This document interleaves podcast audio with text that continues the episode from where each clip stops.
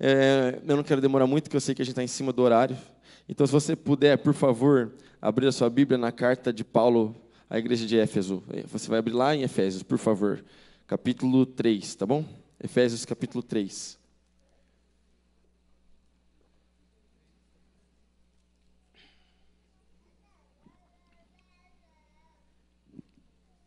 É, eu sinto muita responsabilidade, muito temor e com muito tremor que eu vou pregar nesse púlpito, sabendo da responsabilidade dos pastores que pregam aqui toda semana. E a oportunidade é grandiosa na minha vida, eu me sinto muito, muito honrado mesmo. Efésios, capítulo 3, versículo 14. Quando penso em tudo isso, caio de joelhos e oro ao Pai, o Criador de todas as coisas, nos céus e na terra. Peço que da riqueza de Sua glória, Ele os fortaleça e com poder, Ele os fortaleça com poder interior por meio de Seu Espírito então Cristo habitará em seu coração à medida que vocês confiarem nele. Suas raízes se aprofundarão em amor e os manterão fortes. Também peço que, como convém a todo povo santo, vocês possam compreender a largura, o comprimento, a altura e a profundidade do amor de Cristo. Que vocês experimentem esse amor ainda que seja grande demais para ser inteiramente compreendido. Então vocês serão preenchidos com toda a plenitude de vida e poder que vem de Deus. Toda glória seja a Deus, que por seu grandioso poder que atua em nós, é capaz de realizar infinitamente mais do que poderíamos pedir ou imaginar. A Ele seja a glória na igreja e em Cristo Jesus por todas as gerações, para todos sempre. Amém. Feche os seus olhos no seu lugar. Deus, muito obrigado, Pai, por essa igreja, por essa casa. Muito obrigado por esse dia. Obrigado pela tua presença palpável nesse lugar. Deus, que o Senhor possa continuar falando conosco através da tua palavra e que o teu reino, Deus, venha até nós, que teu nome seja exaltado e que nós possamos aqui, possamos sair daqui inspirados e encorajados a viver conforme o teu evangelho. Em nome de Jesus. Amém. Olha, eu gosto demais da carta de Efésios. Talvez das cartas de Paulo, sem sombra de dúvida, seja a carta que eu mais gosto. Essa carta aqui, ela é maravilhosa, ela é linda demais. Eu, eu, eu, eu tento ler essa carta assim direto, porque Deus fala demais comigo aqui em Efésios. É claro que Deus fala conosco na Bíblia toda, mas a gente tem aqueles livros que a gente gosta mais, na é verdade. E eu amo esse livro de Efésios. E é muito legal, porque essa carta, ela pode ser dividida em duas partes. E essa segunda parte dessa carta, ela começa exatamente no versículo 14. É, a gente conversou lá no Revolution, eu falei um pouco sobre isso, só que em outro texto.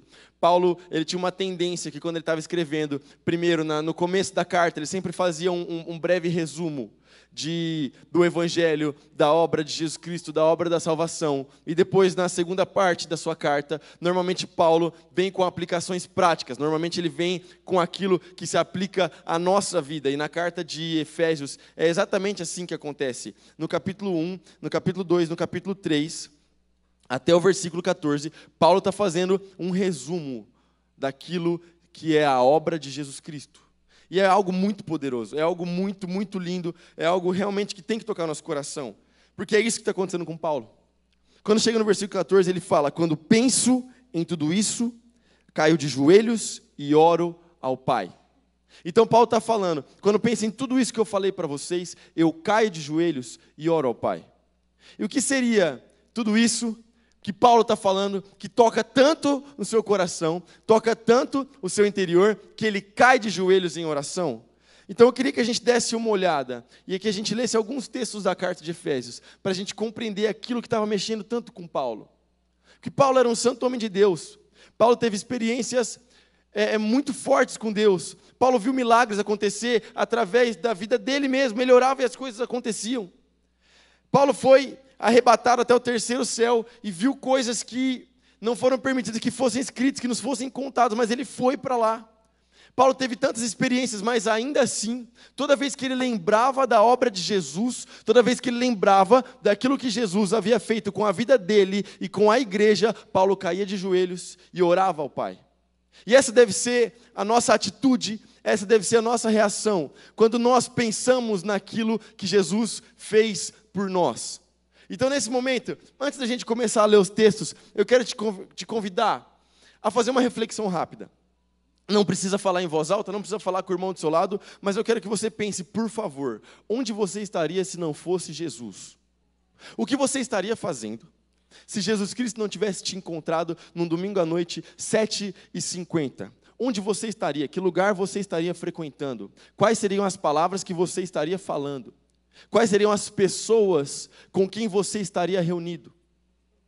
Pense bem, porque quando você pensa onde Jesus te colocou, isso aumenta a sua gratidão. E a nossa fé, ela parte de gratidão. De gratidão por tudo aquilo que Jesus já fez por nós, porque Jesus fez tudo. Então pense, reflita.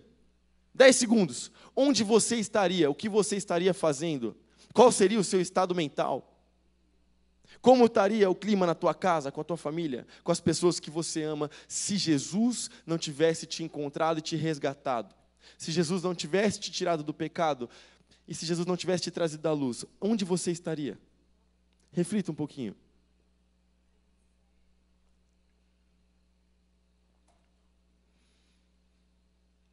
Enquanto você pensa, eu quero ler um versículo. A gente ainda está em Efésios. Agora a gente vai voltar para o capítulo 1 e vamos ler o versículo 4. Mesmo antes de criar o mundo, Deus nos amou e nos escolheu em Cristo para sermos santos e sem culpa diante dele. Olha que coisa maravilhosa.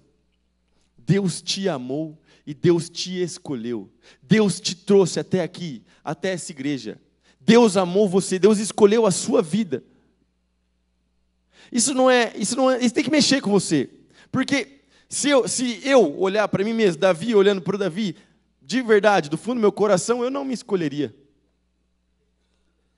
Eu sei coisas sobre mim mesmo que eu iria olhar para mim e falar assim: eu não me escolheria. E eu sei que você sabe coisas sobre a sua vida que talvez você não se acharia digno de ser escolhido pelo próprio Deus. Deus é o Criador de todas as coisas. Deus é o Criador dos céus e da terra. Deus é aquele que sustenta o universo.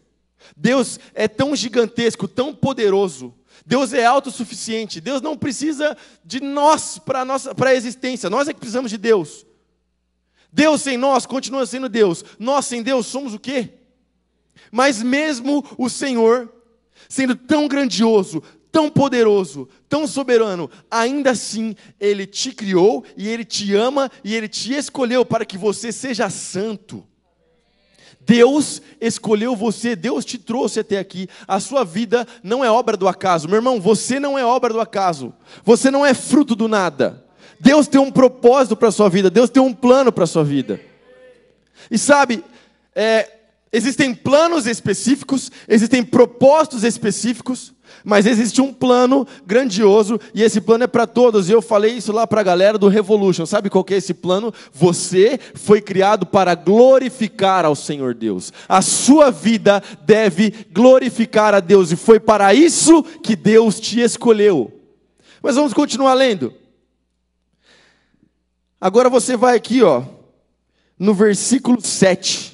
Ele, o Senhor, é tão rico em graça que comprou nossa liberdade com o sangue de seu filho e perdoou os nossos pecados. Talvez a, a tradução aqui está um pouco diferente, porque eu estou lendo na versão transformadora. Eu gosto bastante dessa tradução, mas não tem problema porque a palavra é a mesma. Mas olha só, ele é tão rico em graça que comprou nossa liberdade com o sangue de seu filho e perdoou os nossos pecados. Presta atenção. Você já sabe disso, mas vale lembrar, porque Paulo também já sabia e estava lembrando. Então olha só. A gente estava em dívida. E a nossa dívida é, eu, eu, cresci, eu cresci na Jocum. Meu pai me mandava para os eventos da Jocum, desde os 10 anos de idade. Eu sempre participei de eventos da Jocum. E é, eu amo Jocum, era um negócio maravilhoso. Só que tinha um negócio nos teatros da Jocum e coisas que a gente aprendia, e até mesmo parte da teologia da Jocum, que a nossa dívida, eles falavam que essa dívida aqui, ela não era para com Deus, mas era o diabo, sabe? E aí a gente estava devendo para o diabo. E era uma coisa terrível. E aí nos teatros da Jocum aparecia Jesus, e quem crucificava Jesus lá, quem pregava Jesus na cruz era o diabo. Aí o diabo ficava rindo, e aí depois Jesus soltava da cruz e chutava o diabo, e aí a gente fazia o apelo. Era assim que a gente fazia na Jocum, nas praças. É, alguém, alguém aqui já foi de Jocum? Já, alguém já viu isso acontecer? Pelo amor de Deus, só eu vi isso? Não. Tem uma galera que já viu isso. Obrigado, em nome de Jesus. E aí, só que a nossa dívida, ela não era com o diabo. A gente, a gente não tem nada com o diabo. Os nossos pecados nos fizeram dever para o próprio Deus. Foi isso que aconteceu. Os nossos pecados nos fizeram dever para o próprio Deus. E sabe quando chega aquele boleto na sua casa que bate aquela tristeza, você fala assim: "Poxa, então, imagina que os nossos pecados eram um boleto que era impossível de ser pago". É isso que aconteceu comigo e com você. A gente tinha um boletão que a gente não conseguiria pagar, mesmo que a gente tentasse fazer qualquer coisa. Ninguém consegue, ninguém consegue se santificar sozinho. Ninguém consegue se purificar sozinho. Nenhum ser humano consegue salvar a si mesmo sem Jesus Cristo. E estava lá o seu boletão, enorme, e a sua dívida, pecado, impagável. Mas Jesus Cristo veio, pegou esse boleto e pagou esse boleto com preço de sangue. E sabe o que é mais legal? Ele não pagou só o seu, ele pagou de toda a humanidade. E além de pagar, se, se Jesus Cristo tivesse só pagado a nossa dívida, João, a gente já estava já tava lindo, maravilhoso, porque a gente estava devendo, aí pagou o boleto, tinha empatado. Mas Jesus Cristo além de pagar a nossa dívida e de perdoar os nossos pecados, Ele ainda nos enviou o Espírito Santo, ainda nos deu dons, talentos, nos confiou uma missão de ir e pregar o Evangelho. Então agora você não é mais devedor, e você não está só com o saldo zero quitado, mas agora você tem crédito perante Deus. Dá um amém no seu lugar em nome de Jesus. Tem alguém me ouvindo aqui? Glória a Deus.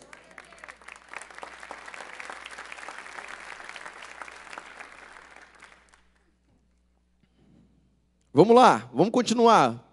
Vendo aquilo que estava mexendo com Paulo e aquilo que estava mexendo com a memória de Paulo, que fazia com que ele caísse de joelho. Versículo é, 19, ainda do capítulo 1. Também oro para que entendam a grandeza insuperável do poder de Deus para conosco, os que cremos é o mesmo poder grandioso que ressuscitou Cristo dos mortos e o fez sentar-se no lugar de honra à direita de Deus nos domínios celestiais. Isso aqui é maravilhoso. A obra de Jesus Cristo foi grandiosa. Nunca aconteceu uma prova de amor maior do que Jesus Cristo morrer na cruz e ressuscitar por mim e por você. A obra de Jesus Cristo foi algo poderosíssimo e que eu acredito que nós só vamos compreendê-la 100% quando a gente estiver glorificado no céu. Mas é muito interessante porque Jesus Cristo é o Filho de Deus. E Jesus Cristo já possuía toda a autoridade. Jesus Cristo estava lá. Ele estava lá em, em, em Gênesis 1, na criação. Ele estava lá. Ele viu as coisas surgirem do nada, mediante a palavra do Senhor. Jesus Cristo é todo poderoso. Jesus Cristo encarnado, ele ainda era filho de Deus, ainda possuía a sua natureza divina. Mas o interessante é que depois da sua obra concluída, depois que Jesus Cristo veio, morreu na cruz, perdoou os pecados da humanidade, venceu a morte ao ressuscitar, Jesus Cristo recebeu ainda mais honra, ainda mais poder e ainda mais autoridade, e agora ele está assentado à direita de Deus. Não é isso que acontece quando Estevão estava lá. Eu falei isso quando eu preguei lá na Batista Alameda Santa Felicidade. Quando Estevão estava lá e ele viu os céus abertos, quem que ele viu? Ele viu Jesus Cristo à direita de Deus. É lá que Jesus Cristo está assentado. E quando nós estivermos na glória, nós vamos adorar a Deus e adorar a Jesus diante desse trono por toda a eternidade. Glória a Deus por isso. Volta Jesus, Maranata. E nós precisamos acelerar a vinda de Cristo, nós precisamos orar para que Jesus Cristo venha, para que a gente possa então estar em comunhão com Ele e com os santos por toda a eternidade.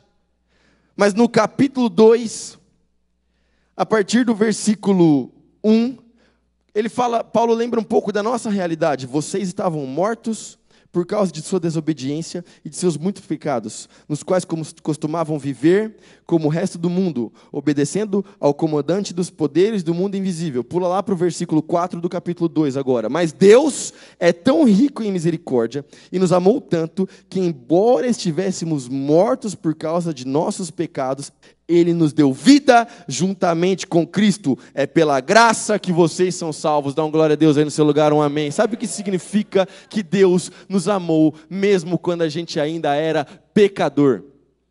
Não existe nada que Deus olhou e falou assim: não, olha, eu vou salvar eles porque eles são muito bonitos e eles são muito criativos. Não, a gente era pecador e a Bíblia diz que o salário do pecado é a morte, mas Deus olhou para nós e derramou de graça sobre nós a salvação. Nós não precisamos fazer nada a não ser crer em Jesus Cristo. Todo aquele que nele crê não irá perecer, mas terá a vida eterna. Foi de graça. E nós ainda éramos pecadores. Mas Deus nos amou dessa forma. E é claro que Deus te amou quando você ainda era pecador, mas Deus não quer te deixar desse jeito. Deus quer que você seja transformado. Deus quer que você seja é, é, cada vez mais parecido com Jesus Cristo.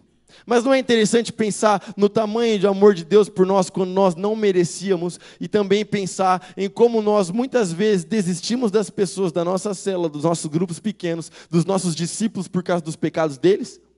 Muitas vezes, alguém que comete um erro, que dá um vacilo na igreja, que erra é, é, é, com a gente, fala mal da gente em algum lugar, alguma coisa, a gente desiste dessa pessoa, quase que entrega para Satanás, misericórdia. Mas Deus não desistiu de nós, então por que, que nós estamos desistindo das pessoas?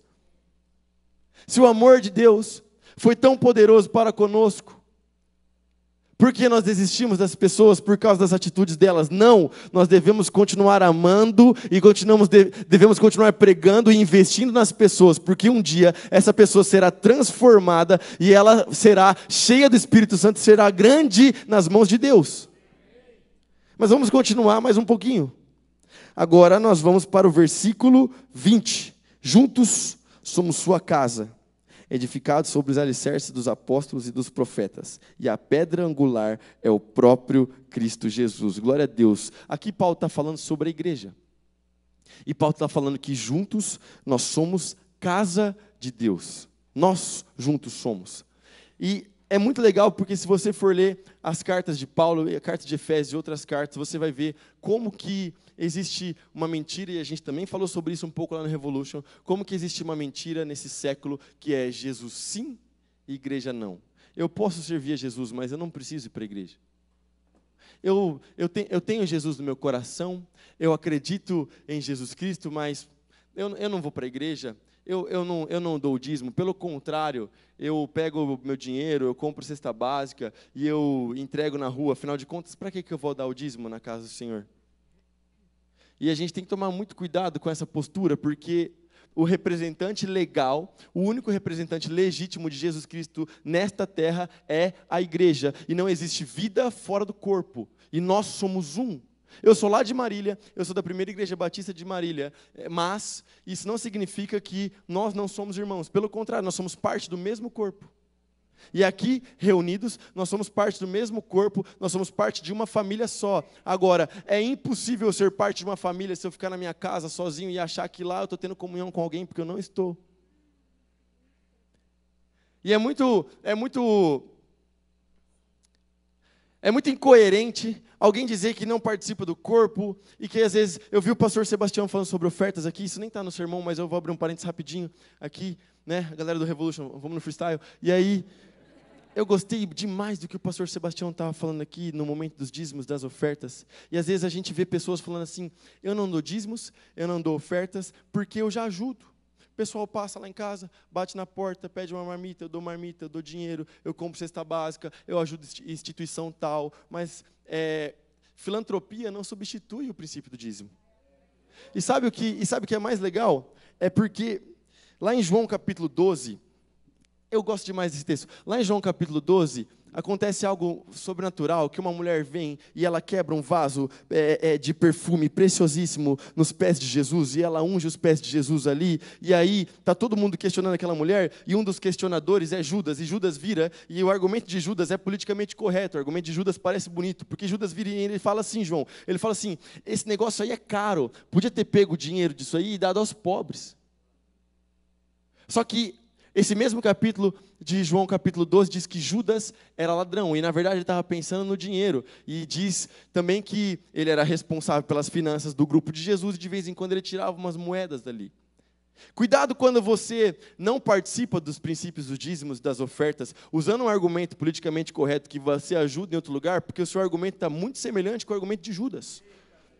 Então, coopere com o reino de Deus, coopere com a igreja, coopere com o avanço da obra. Nós estamos em 66%, mas pode chegar a 100% essa semana.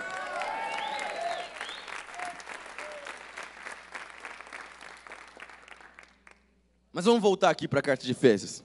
Dá uma glória a Deus no seu lugar aí, um amém, um aleluia. Capítulo 3, versículo 10. O plano de Deus era mostrar a todos os governantes e autoridades nos domínios celestiais, por meio da igreja, as muitas formas da sabedoria de Deus. E talvez na sua Bíblia está escrito multiforme sabedoria de Deus. E aliás, se você estava curioso para saber por que o nome do nosso ministério de adolescentes chama multi, é por causa desse versículo, por causa da multiforme sabedoria de Deus, porque nós acreditamos que os nossos adolescentes podem manifestar a sabedoria e manifestar a beleza do nosso Deus de várias formas diferentes. Só que essa sabedoria de Deus e as formas como Deus pode falar conosco, elas são manifestadas onde? Através da igreja, através da sua vida, através de você. Você leva a sabedoria de Deus, você leva a sabedoria do nosso Senhor por onde você passa. Você precisa brilhar a luz de Jesus Cristo, você precisa, a sua vida, as suas atitudes têm que apontar para o Senhor. Versículo 13: Portanto, peço-lhes que não desanimem por causa de minhas provações. É por vocês que sofro, a honra é de vocês. E esse versículo eu destaco pelo fato de que Paulo está escrevendo Efésios preso.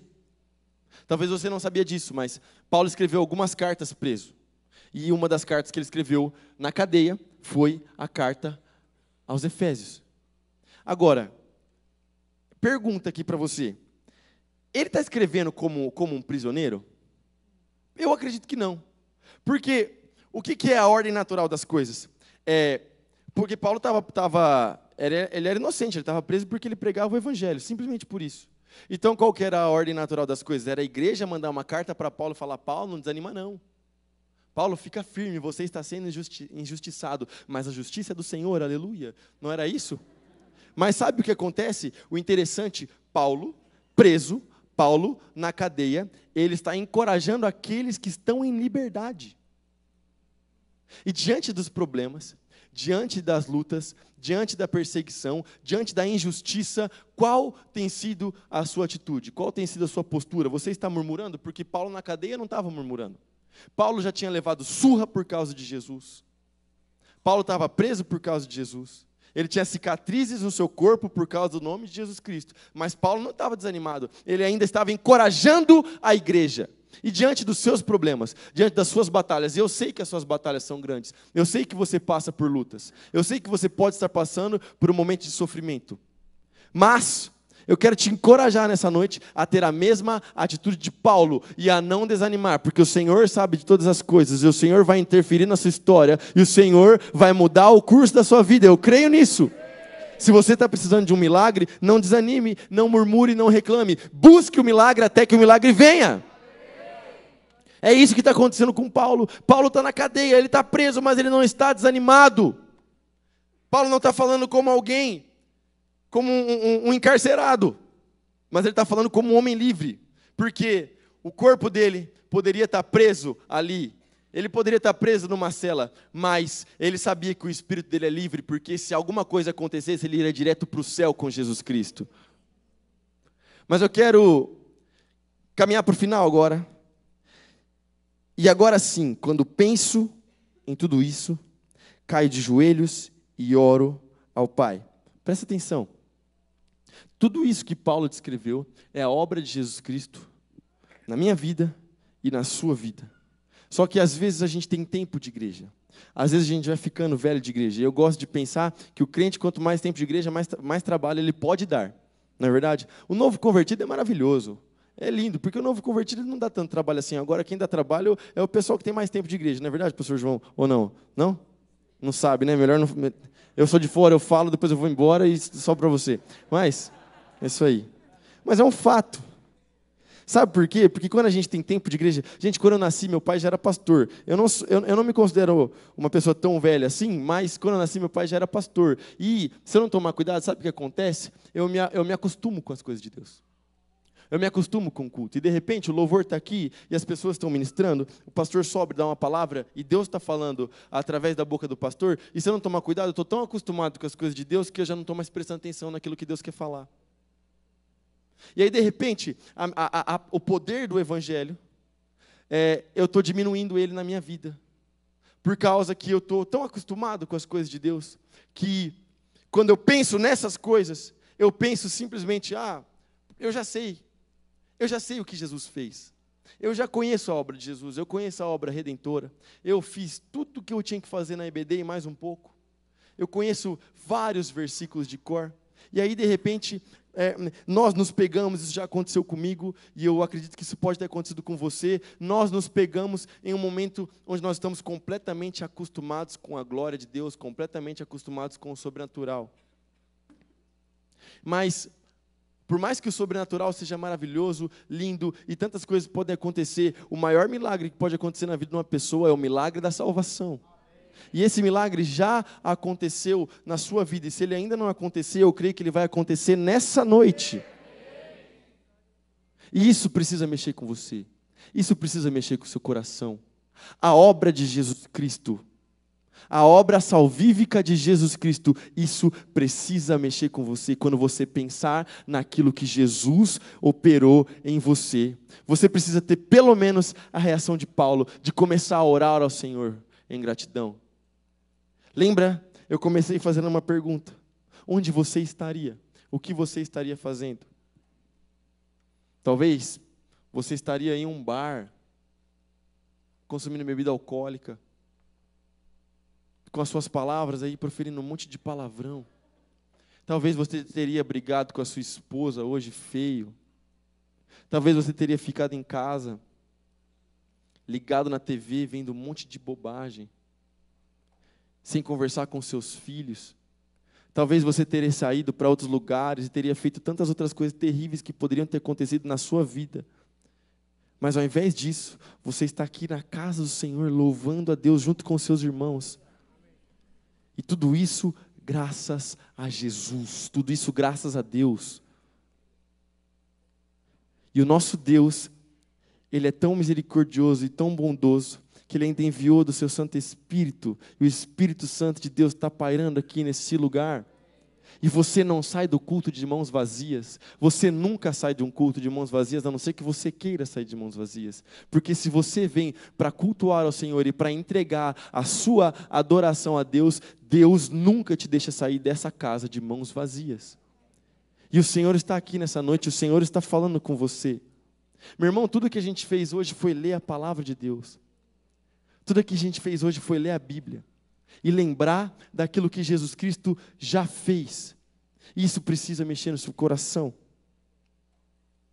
Que vocês experimentem esse amor, ainda que seja grande demais para ser inteiramente compreendido. Então vocês serão preenchidos com toda a plenitude de vida e poder que vem de Deus. Versículo 20: Toda glória seja a Deus, que por seu grandioso poder que atua em nós é capaz de realizar infinita, infinitamente mais do que poderíamos pedir ou imaginar.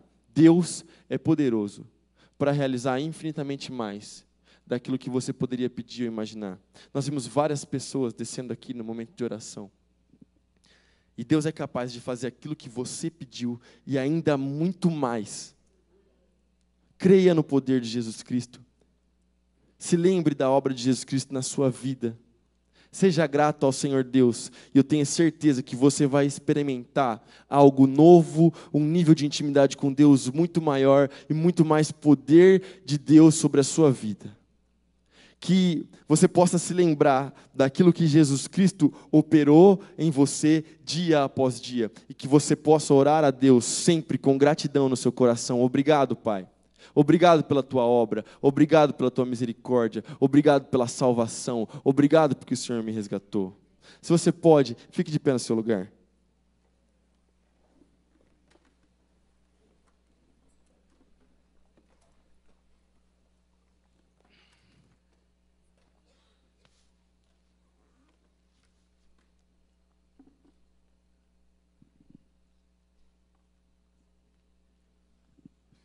Eu gostaria que nós orássemos nesse momento.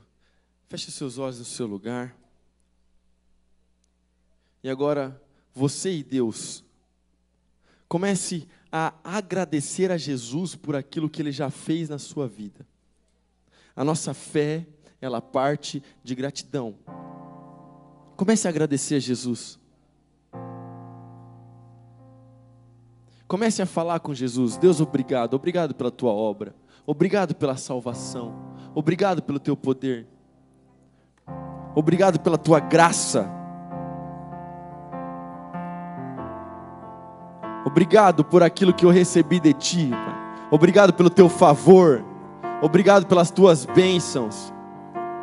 Obrigado, Senhor, porque Jesus salvou a minha família, Jesus salvou a minha casa. Obrigado, Senhor. Obrigado porque o Senhor nos reuniu aqui nessa noite como corpo, como um só. Obrigado, Senhor, porque o Senhor nos reuniu como teus filhos. Obrigado, Pai. Nós não queremos ser filhos ingratos, ó Deus. Nós queremos ser gratos a Ti dia após dia. Nós queremos glorificar o Teu nome. Nós queremos exaltar o Teu nome com nossas palavras, com nossos pensamentos, com nossas atitudes. Por onde passarmos, ó Deus, nós queremos exaltar o Teu santo nome em gratidão por tudo aquilo que o Senhor fez. Jesus, que o Senhor venha sobre nós e que o Teu poder, que a Tua unção opere, ó Deus, infinitamente mais do que aquilo que nós podemos imaginar, Deus. Nos surpreenda, nos surpreenda nessa noite, nos surpreenda ainda nessa semana, Nos surpreenda com o teu poder, com a tua graça. Nos surpreenda com aquilo que o Senhor pode fazer, ó Deus. Venha sobre nós nessa noite.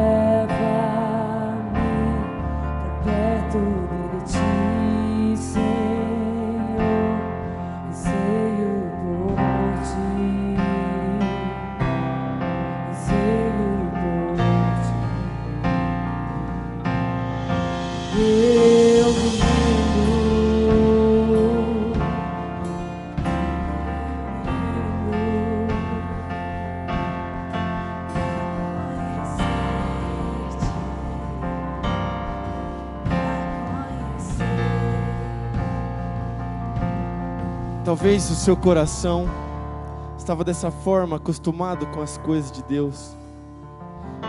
E talvez você quer nessa noite se lembrar e se derramar na presença de Deus em gratidão aquilo que Ele fez. Ou talvez ainda você ainda não entregou a sua vida para Jesus Cristo. Talvez você ainda não reconheceu Jesus Cristo como seu único e suficiente Salvador. Se você é uma dessas pessoas, eu quero te pedir, sai do seu lugar e vem aqui à frente, que nós queremos orar por você. Se você nunca fez essa oração, sai do seu lugar e vem aqui à frente. Ou se você quer, de alguma forma, demonstrar gratidão por aquilo que Jesus Cristo fez, deixar de, de se acostumar Quero te convidar, sai do seu lugar e vem aqui à frente. Nós queremos orar por você.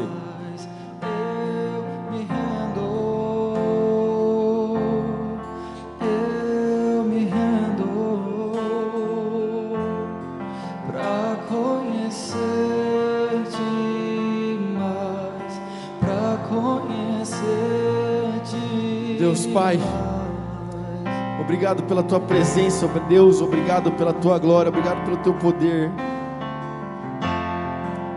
Derrama o teu Santo Espírito sobre cada um, Pai, que está aqui nesse lugar, Deus. Em nome de Jesus. Se algum deles ainda não se encontrou com a tua graça, com o teu amor, Pai, que o teu poder possa alcançá-los nessa noite, em nome de Jesus. Que teu poder possa tocar cada um deles, em nome de Jesus. Deus, em algum momento da caminhada eles se acostumaram com as coisas de Deus, se acostumaram com o sagrado, Pai. Deus, que possa ser quebrado nessa noite. Que isso possa ser quebrado nessa noite, que a mentalidade seja transformada e que haja gratidão. Que haja honra aquilo que o Senhor fez, Deus. Derrama sobre nós mais a tua presença e aumenta a nossa fé. Em nome de Jesus. Sim, Deus. Continua falando conosco, continua tocando nosso coração. Ministra a tua salvação nessa noite. A tua salvação, Pai. Em nome de Jesus. Eu me rendo.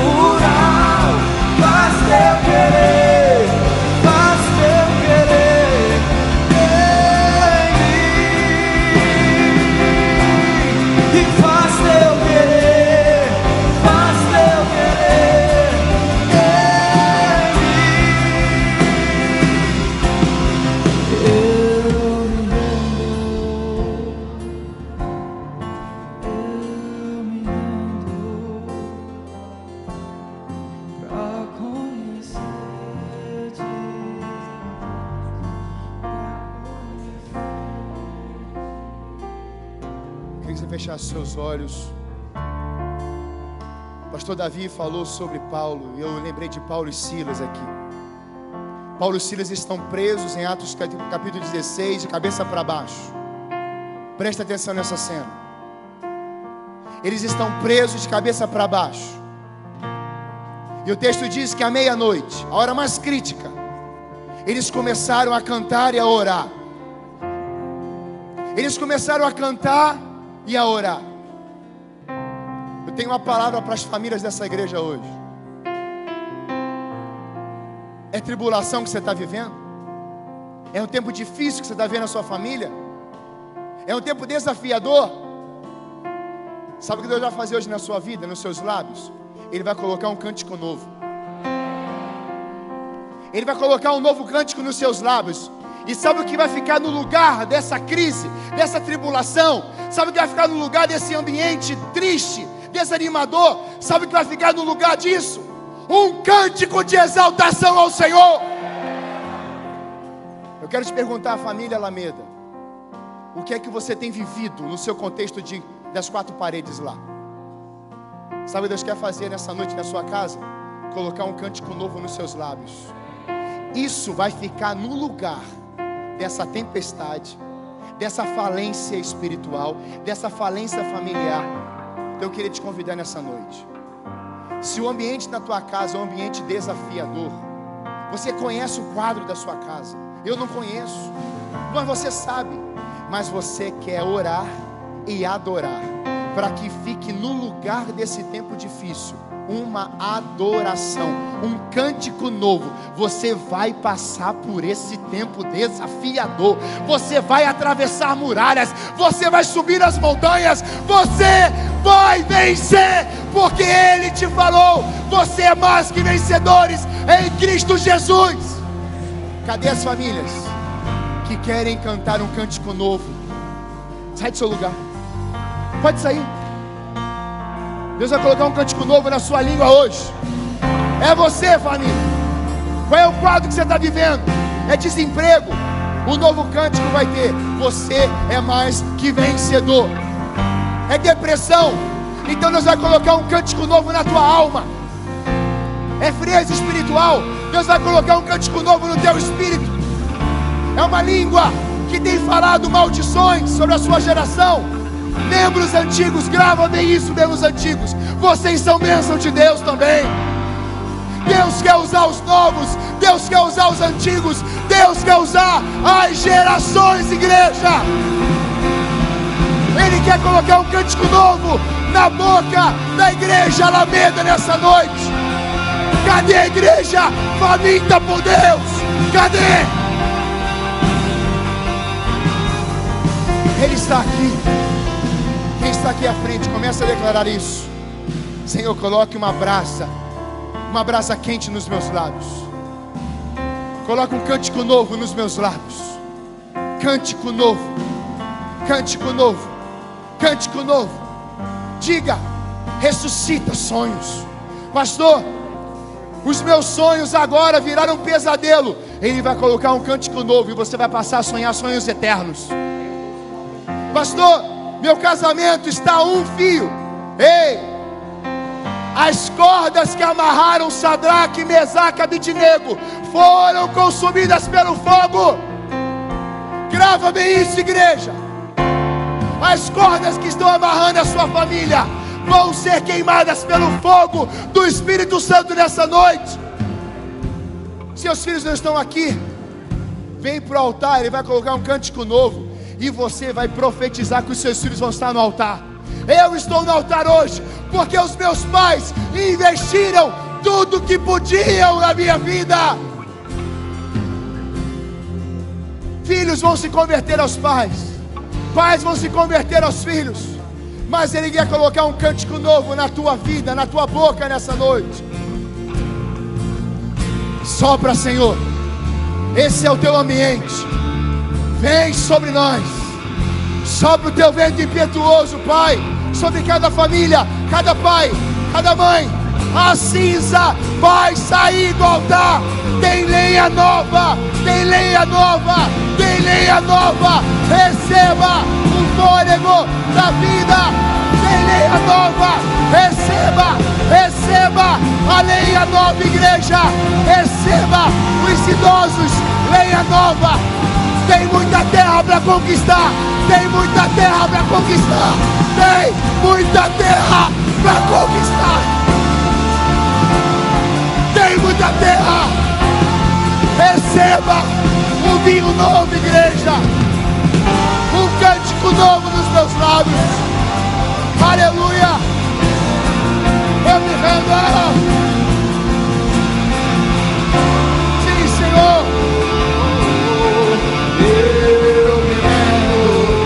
Uma igreja rendida. Ei. Aleluia.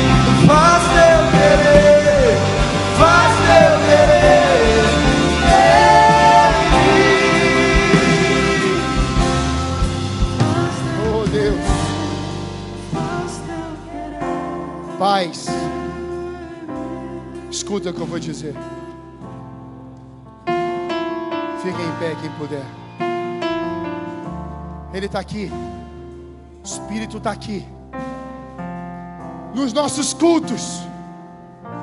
Aquela mulher ficou 18 anos endemoniada dentro da igreja. Corcunda olhando para baixo. Ela pensou que ia ser mais um culto. Quando ela chegou naquele lugar, Jesus estava lá. Quando aquela entidade olhou para Jesus, houve uma tremedeira no interior daquela mulher presa há 18 anos. Esse é o lugar em que as vidas têm que ser libertas. Esse é o lugar que as famílias precisam ser restauradas. Esse é o lugar que o seu filho precisa viver face a face com Deus. Esse é o lugar que o seu ministério vem em segundo lugar. Primeiro é o ministério de adorar a Ele em todo o tempo. Esse é o lugar em que você é o escolhido dele para fazer a vontade dele. Meus irmãos, anos atrás eu era uma criança, um adolescente, e subia uma pessoa no altar, ou vinha no meio da igreja e dizia assim: Qual o hino que vamos cantar hoje? Quem é da época? Eu sou mais antigo um pouquinho. Mas quem sabe o que eu estou falando vai lembrar disso agora. Alguém gritava no meio: Qual o hino do cantor cristão nós vamos cantar? Eu não tenho nada contra o cantor cristão, eu amo. Sei vários de cor. Naquele tempo um gritava assim: Vamos cantar o 154, ô, tô, tô, tô, tô. Dava até eco na igreja. Qual é o hino 154? Firme nas promessas. E a igreja cantava. Presta atenção na dinâmica do céu. O céu, Deus não muda, mas o céu se move. Deus está levantando agora, sabe o que? O que Joel disse: Filhos vão profetizar. Presta atenção, quem é filho aí dá uma glória a Deus. Você é filho. E o que é que os filhos estão cantando no altar? Vento de poder sopra nesse lugar. São os filhos. Quer ver outros que os filhos cantam? Cante um aleluia. Celebre ao Senhor. Não é mais você que escolhe canções agora. É o Espírito que encontrou corações de filhos apaixonados e ele começou a colocar canções nos corações dessa geração. E é por isso, meus irmãos, que nós temos que viver um entrelaçamento entre gerações. Eu posso cantar firme nas promessas até morrer, e não tem problema nenhum, mas eu também posso começar a cantar canções proféticas sobre a tua vida e você pode cantar canções proféticas sobre a minha vida. Qual o problema disso? Está escrito em Joel, a antiga aliança, e que vai se cumprir na nova. Quantos querem começar a cantar canções proféticas? Então erga suas mãos aos céus. Deus vai escrever canções no seu coração e você vai escrever no papel e vai virar uma canção nessa igreja. Ei! Receba isso, igreja. Vamos cantar canções do céu. Ele está se movendo nessa igreja. Ele está se movendo.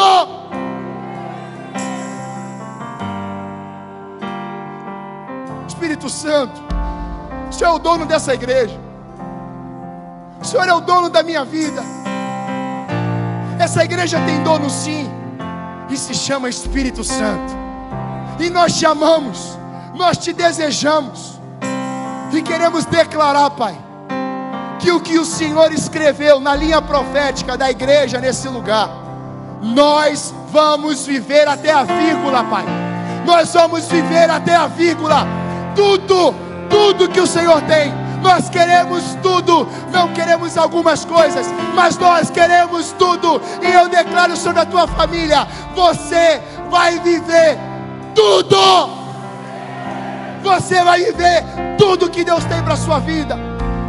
Se você crê nisso, eu quero que você dê um grito, um aplauso ao Senhor, dizendo: Eu creio, eu creio, mais alto, diga: Eu creio. Eu creio-lhe